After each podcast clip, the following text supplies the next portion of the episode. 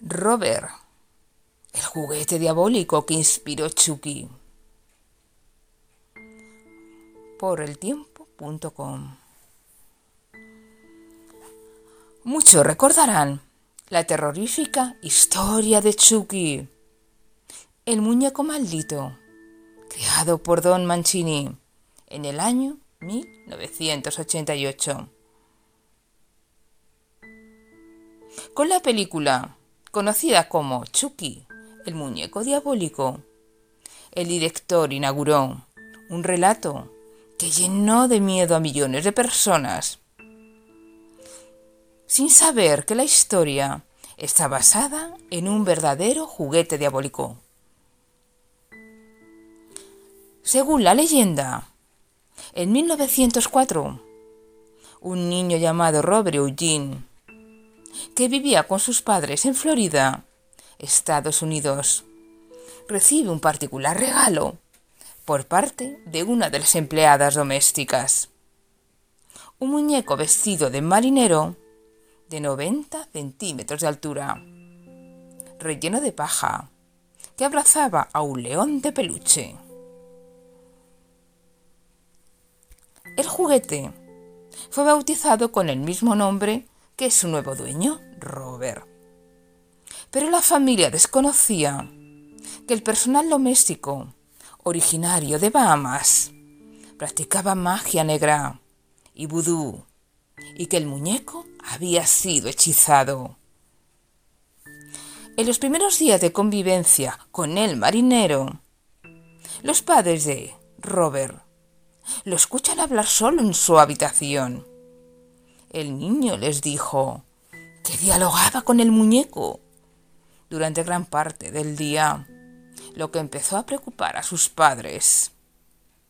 Asimismo, empezaron a suceder extraños acontecimientos en la casa.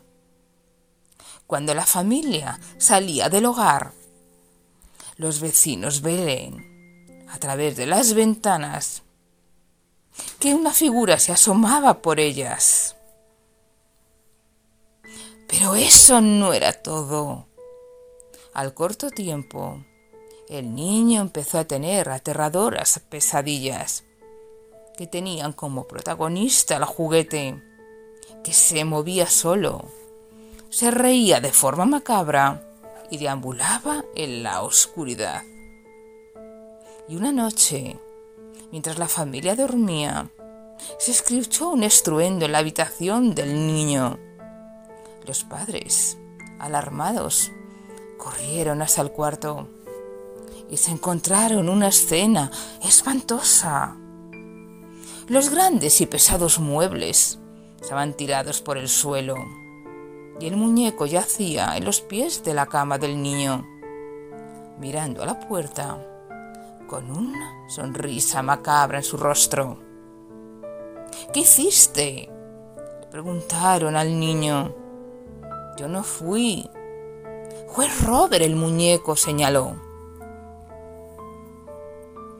Aterrorizados, los padres tomaron el juguete y lo guardaron en el ático. El pequeño jamás reveló qué había ocurrido aquella noche. Los años pasaron y el niño se fue olvidando de su muñeco marinero que empezó a llenar polvo en la recóndita habitación.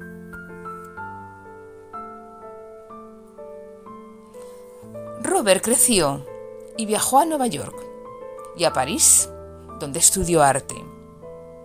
En mayo de 1930 se casó en la capital francesa con una mujer llamada Annette Parker. Al tiempo, sus padres fallecieron y heredó la residencia de Key West de Florida. La pareja volvió a Estados Unidos y emprendió la remodelación de la casa. En particular, Robert quería despejar el ático porque eligió el espacio con más amplitud para su estudio de arte. Cuando comenzó la limpieza, se reencontró con su antiguo compañero lleno de polvo, y pareció como si el tiempo no hubiese transcurrido. Se encendió la chispa del vínculo forjado entre niño y muñeco durante la niñez.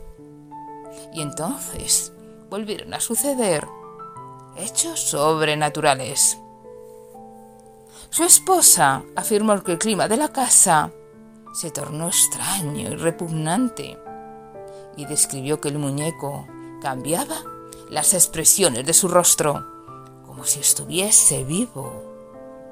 Su esposa decía que la historia quizá que le había contado de su infancia su marido se repetía. A las pocas semanas, el matrimonio dejó de recibir visitas porque ya nadie se animaba a ingresar a la vivienda por temor a encontrarse con el muñeco. Cansado de los extraños acontecimientos y del miedo con el que vivía, la pareja decidió enviar nuevamente al muñeco al ático. No obstante, las personas que visitaron la casa aseguraron oír pasos y movimientos en lo alto de la edificación. Robert falleció en el año 1974 y su esposa se deshizo de la casa en el que vivió tres décadas con el muñeco dentro. Tras el fallecimiento de su esposa, la vivienda fue vendida a otra persona que fue propietaria durante 20 años. El matrimonio que había adquirido la propiedad llegó al hogar con su hija de 10 años, que a los pocos días encontró el extraño juguete abandonado en el ático. Sin dudarlo, se apropió de él y lo guardó junto a otros muñecos. Al igual que sucedió con Robert, la niña empezó a tener pesadillas, pero a diferencia de su antecesor, ella se despertaba desesperada, acusando al muñeco de tratar de asesinarla. Su mamá, Sabía que tenía que deshacerse de él, donándolo al Museo Martello Gallery Key en 1994, donde se encuentra actualmente.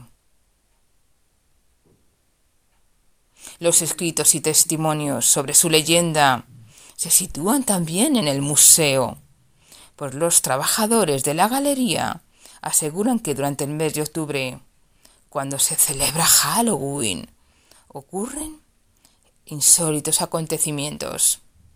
Algunos dicen que por las noches se escuchan golpes contra su vitrina. Hasta la fecha, el muñeco ha inspirado la saga cinematográfica de Chucky. Probablemente vendrán más y más versiones porque ni sus cuidadores, ni los fanáticos del oculto, desconocen que la terrible leyenda del marinero de paja es demasiado grande para su pequeña jaula de cristal.